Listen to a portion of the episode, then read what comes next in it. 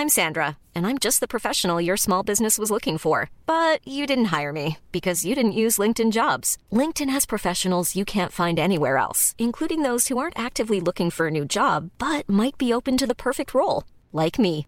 In a given month, over 70% of LinkedIn users don't visit other leading job sites. So if you're not looking on LinkedIn, you'll miss out on great candidates like Sandra. Start hiring professionals like a professional. Post your free job on linkedin.com/people today.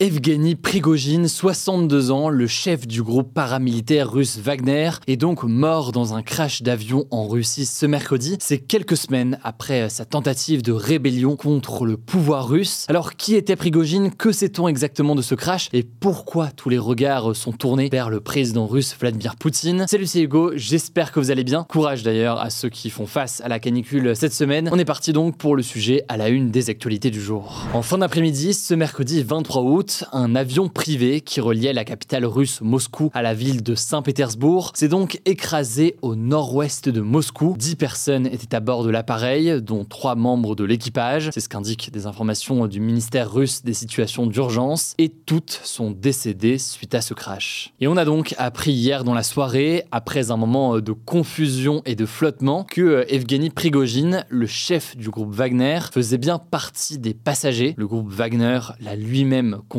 sur Telegram. Alors très rapidement, mais tout de même, pour bien comprendre l'importance de cette information, ça me semble important de revenir tout de même sur qui était Prigogine. Prigogine, initialement, c'est un proche du président russe Vladimir Poutine. Ces dernières années, il s'était surtout fait connaître avec son groupe paramilitaire Wagner. Ce groupe Wagner, c'est un groupe militaire privé cofondé par des néo-nazis, mais très proche de l'armée russe. Concrètement, Prigogine recrutait souvent des anciens soldats russes et Wagner partait donc combattre pour la Russie. Ça peut être le cas donc en Ukraine récemment, puisque le groupe Wagner a participé à de nombreux combats en Ukraine, mais aussi eh bien, des combats ou des exercices d'influence en Afrique, où de nombreux crimes ont été commis par l'organisation. Bon, mais fin juin, son visage est véritablement devenu connu du monde entier, et ce, lorsqu'il a tenté une rébellion contre le pouvoir russe, et plus particulièrement en fait, une rébellion contre le chef de l'armée russe, Valery Gerasimov, et le ministre de la Défense russe, Sergei Shoigu. Je vous la fais courte, mais depuis euh, de nombreuses semaines, il y avait des désaccords importants entre eh bien, euh, Wagner d'un côté et euh, ces deux personnes. Une rébellion avait donc démarré, vous en souvenez peut-être, je vous en ai parlé notamment sur mon compte Instagram. Et finalement, grâce à un dialogue instauré par le dirigeant biélorusse Alexandre Loukachenko, qui est un allié de Poutine, eh bien, cette tentative de coup d'État, de rébellion, de mutinerie, bref, quel que soit le terme, avait pris fin. Et le groupe Wagner, avec Prigogine en tête, avait donc renoncé finalement à entrer dans Moscou.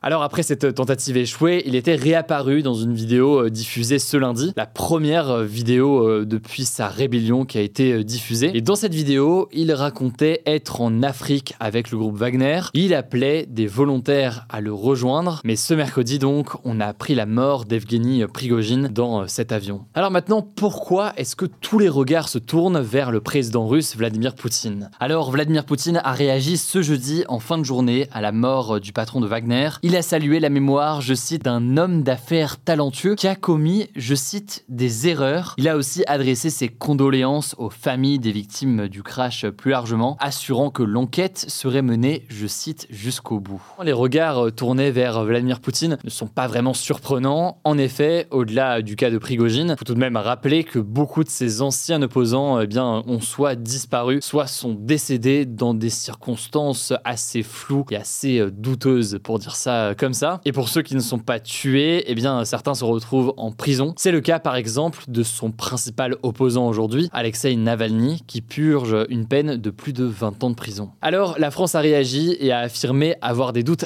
raisonnables sur les conditions du crash aérien. De son côté, le président américain Joe Biden estime que, je cite, peu de choses se passent en Russie sans que Poutine n'y soit pour quelque chose. Autrement dit donc, les Occidentaux euh, soupçonnent très clairement Poutine d'être derrière Du côté du président ukrainien, eh bien, Zelensky a déclaré que l'Ukraine n'y était absolument pour rien, ajoutant, je cite, tout le monde comprend qui est impliqué. Autrement dit, donc, évidemment, les regards du côté de l'Ukraine aussi sont tournés vers Vladimir Poutine. Pour autant, il faut être conscient que, en ce moment, eh bien, on n'a pas davantage d'éléments précis sur les circonstances du crash. Peut-être d'ailleurs qu'on n'en aura jamais. En tout cas, une enquête euh, officiellement, en tout cas, est en cours. On verra euh, ce qu'il en est. Alors, dans le cas où Vladimir Poutine serait derrière ce crash euh, de l'avion de Prigogine, ce serait évidemment un moyen pour le président russe de mettre en garde ce qui pourrait tenter de lui tenir tête, quelques mois donc après cette rébellion. Cela dit, l'une des questions qui se pose maintenant, c'est la façon dont le groupe Wagner va s'organiser. En effet, il faut aussi noter qu'au-delà de Prigogine, il y a le cofondateur de Wagner, Dmitri Utkin, qui était en quelque sorte le bras droit de Prigogine et qui est lui aussi décédé euh, dans ce crash. En fait, euh, si on regarde plus précisément concernant Wagner, pour euh, Vladimir Poutine,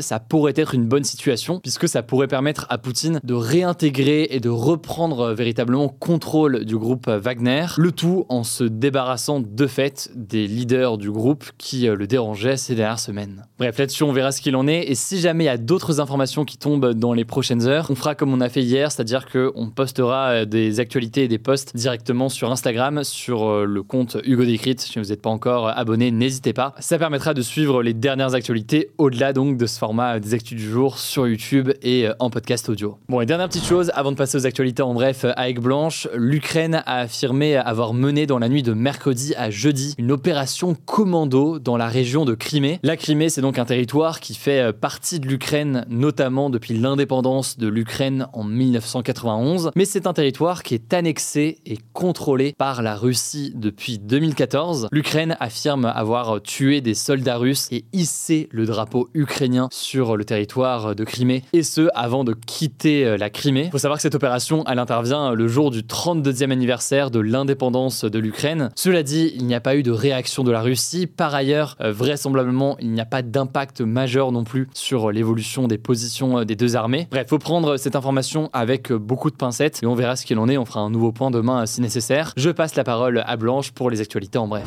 Merci Hugo et bonjour à tous. On commence avec cette actu. Emmanuel Macron a expliqué les grandes lignes de son projet pour la suite de son quinquennat dans une interview accordée au Point publiée ce mercredi. Et voici ce qu'il faut en retenir. Déjà, il annonçait vouloir raccourcir les grandes vacances pour les élèves en difficulté. En gros, ils auraient des cours de rattrapage à partir du 20 août. Il a aussi dit vouloir ajuster le calendrier du bac car il estime que certaines épreuves arrivent trop tôt dans l'année, ce qui mène à trop d'absentéisme en fin d'année. Autre point abordé, l'immigration. Emmanuel Macron a dit vouloir, je cite, réduire significativement l'immigration, à commencer par l'immigration illégale. Il a donc annoncé que le gouvernement reprendrait à la rentrée son projet de loi sur l'immigration, qui prévoit notamment de faciliter les expulsions, surtout des étrangers délinquants. Il a d'ailleurs prévenu que si le texte était bloqué, il n'excluait pas le recours au 49.3, permet de faire passer une loi au Parlement sans la faire voter. Deuxième actu, le sommet des BRICS, un groupe de cinq grands pays émergents, à savoir le Brésil, la Russie, l'Inde, la Chine et l'Afrique du Sud, s'est terminé ce jeudi à Johannesburg en Afrique du Sud. Les BRICS ont annoncé que six nouveaux membres les rejoindraient dès le 1er janvier. Il s'agit de l'Iran, de l'Argentine, de l'Égypte, de l'Éthiopie, de l'Arabie saoudite et des Émirats arabes unis. La veille, les cinq actuels membres des BRICS s'étaient dit favorables à un élargissement du bloc pour étendre leur influence dans le monde. Pour vous donner une idée, les BRICS représentent déjà aujourd'hui 42% de la population mondiale et produisent un quart de la richesse mondiale. Troisième actu, le Japon a commencé ce jeudi le rejet des eaux usées de la centrale nucléaire de Fukushima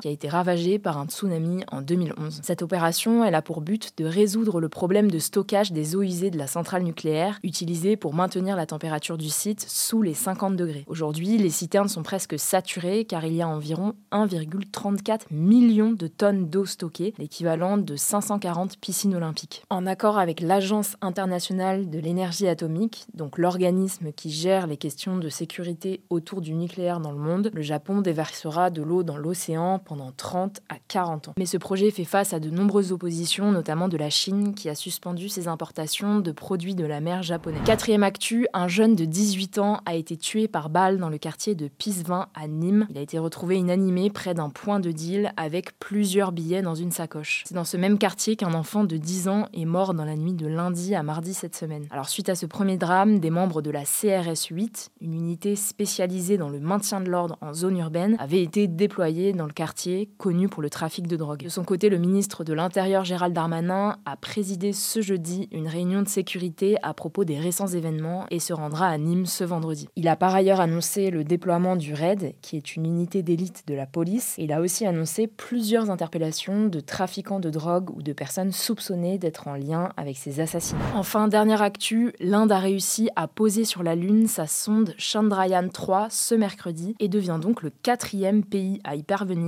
après les États-Unis, la Chine et l'Union soviétique. Cette réussite intervient quelques jours seulement après qu'une sonde russe s'est écrasée sur la Lune. Alors c'est pas la première fois que l'Inde essaye de poser une sonde sur la Lune. Depuis 2008, le pays s'entraîne à poser des appareils avec plus ou moins de réussite. Désormais, l'Inde espère donc collecter de nouvelles données sur le sol lunaire. L'une des principales missions, c'est la recherche de glaces d'eau présentes dans le pôle sud de la Lune. Concrètement, ça pourrait servir à l'avenir à des équipages d'astronautes qui installeraient une base de travail sur la Lune. Voilà, c'est la fin de ce résumé de l'actualité du jour. Évidemment, pensez à vous abonner pour ne pas rater le suivant, quelle que soit d'ailleurs l'application que vous utilisez pour m'écouter. Rendez-vous aussi sur YouTube ou encore sur Instagram pour d'autres contenus d'actualité exclusifs. Vous le savez, le nom des comptes, c'est Hugo Décrypte. Écoutez, je crois que j'ai tout dit. Prenez soin de vous et on se dit à très vite. Mom deserves the best, and there's no better place to shop for Mother's Day than Whole Foods Market. They're your destination for unbeatable savings, from premium gifts to show-stopping flowers and irresistible desserts. Start by saving 33% with Prime on all body care and candles. Then get a 15-stem bunch of tulips for just $9.99 each with Prime. Round out Mom's menu with festive rosé, irresistible berry chantilly cake, and more special treats. Come celebrate Mother's Day at Whole Foods Market.